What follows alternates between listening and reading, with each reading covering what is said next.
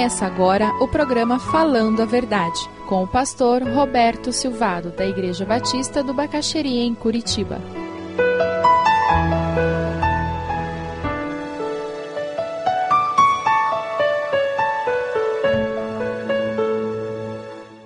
Êxodo capítulo 1.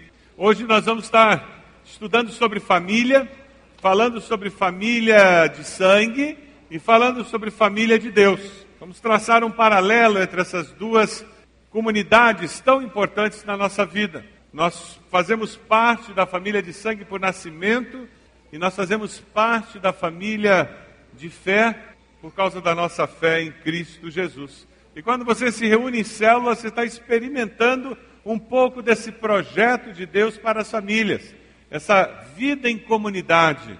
Quando nós lemos o texto de Êxodo, nós começamos a ver uma família que foi colocada em situações de risco, uma família que teve que lutar para sobreviver, uma família que cultivou aliança e lealdade, e isso fez toda a diferença. Quando nós vemos batismos de jovens e adolescentes, quando nós vemos o testemunho de células com juniores, nós temos que louvar a Deus. Graças a Deus nós temos conseguido como igreja existir como comunidade, como família de fé.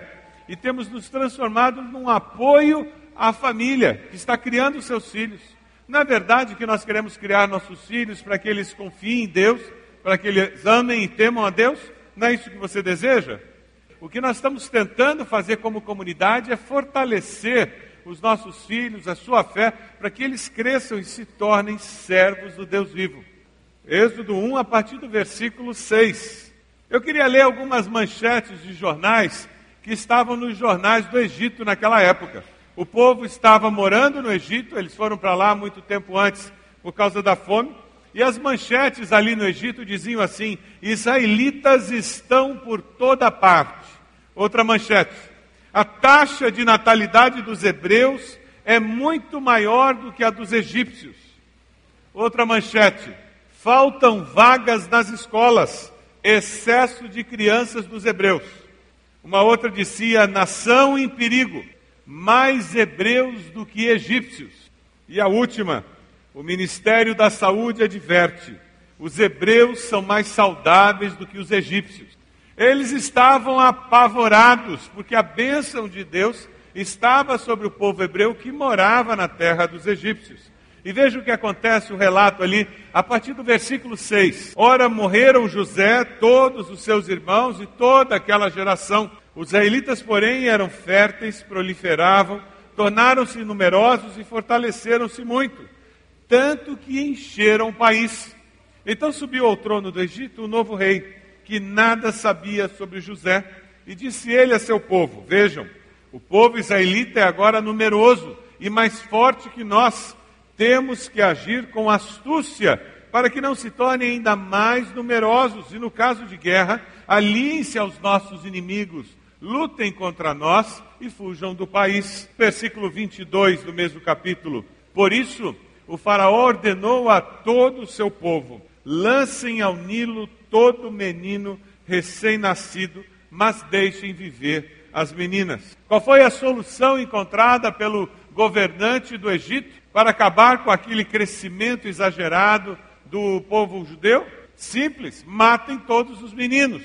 E isso acontece num momento da história muito importante, porque é nesse momento que nasce Moisés. Reparem só, aquele que seria o escolhido de Deus para libertar o povo da escravidão do Egito, ele nasce justamente nessa situação. O que Deus está querendo deixar muito claro, tanto para o povo judeu como para nós hoje, é que Deus controla a história. Não era Faraó, Faraó pensava que estava escrevendo a história, que estava decidindo os rumos do país, mas quem estava no controle era Deus. E ao lermos a história de Moisés e, algum, e percebermos o que Deus fez na vida dele, através da família, dos pais, da irmã, nós ficamos surpreendidos porque Deus age e sempre agiu. E eu quero afirmar para você hoje: Deus está agindo. Você tem um filho que está correndo risco de vida, como Moisés. Você tem um filho afastado, longe. Você tem uma situação na sua família que parece impensável, incontrolável, porque era esse momento. eles tiveram um filho e agora esse filho, ele vai ser morto. Como é que eu vou resolver esse problema? Eu quero afirmar para você, porque a palavra me dá essa autoridade. Deus está no controle. Amém? Isso faz toda a diferença. Independente das circunstâncias que nós tenhamos ao redor de nós, independente do momento de vida que estejamos vivendo, se nós o vivemos com essa certeza, nós veremos esse momento de vida de forma diferente, nós decidiremos de forma diferente, sabe por quê? Porque quando eu confio em Deus, eu sei que o dono do universo está do meu lado. Se Deus está conosco, quem será contra nós? Nada, nem ninguém, nem coisa alguma, nem poder algum, nem ser algum pode me afastar do amor de Deus revelado em Cristo Jesus. Amém?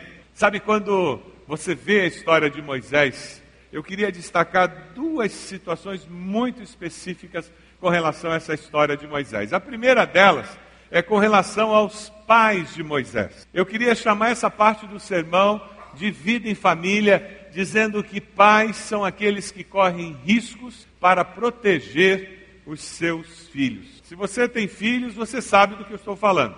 Quem tem filhos está disposto a correr riscos para proteger os seus filhos.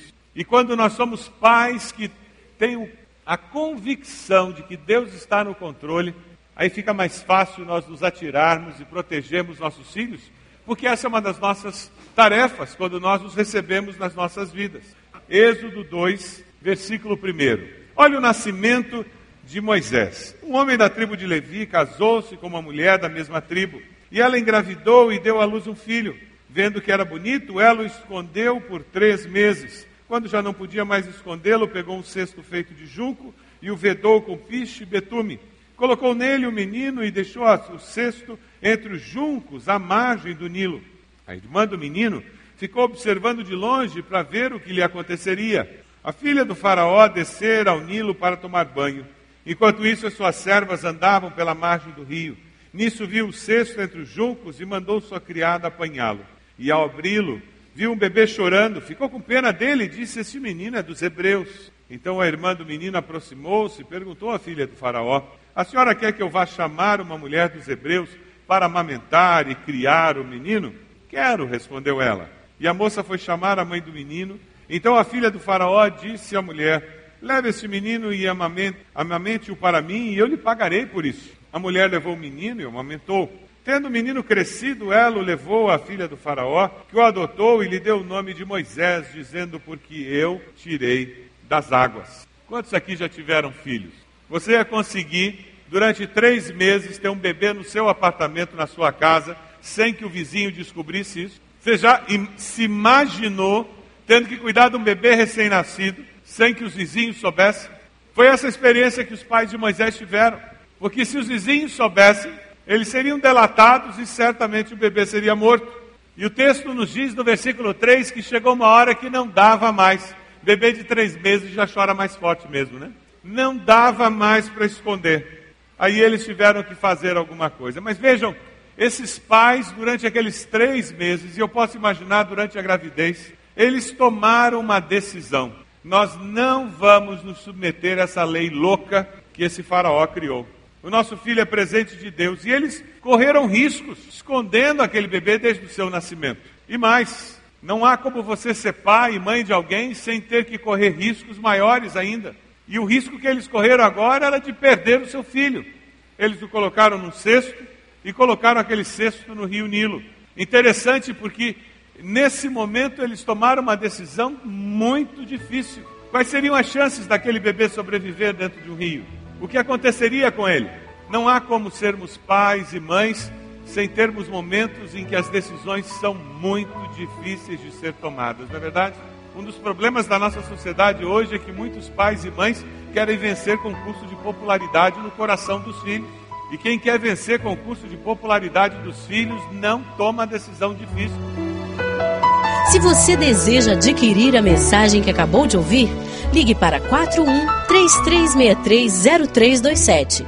Mencione o título ou o dia da mensagem e envie um e-mail para vida@ibb.org.br.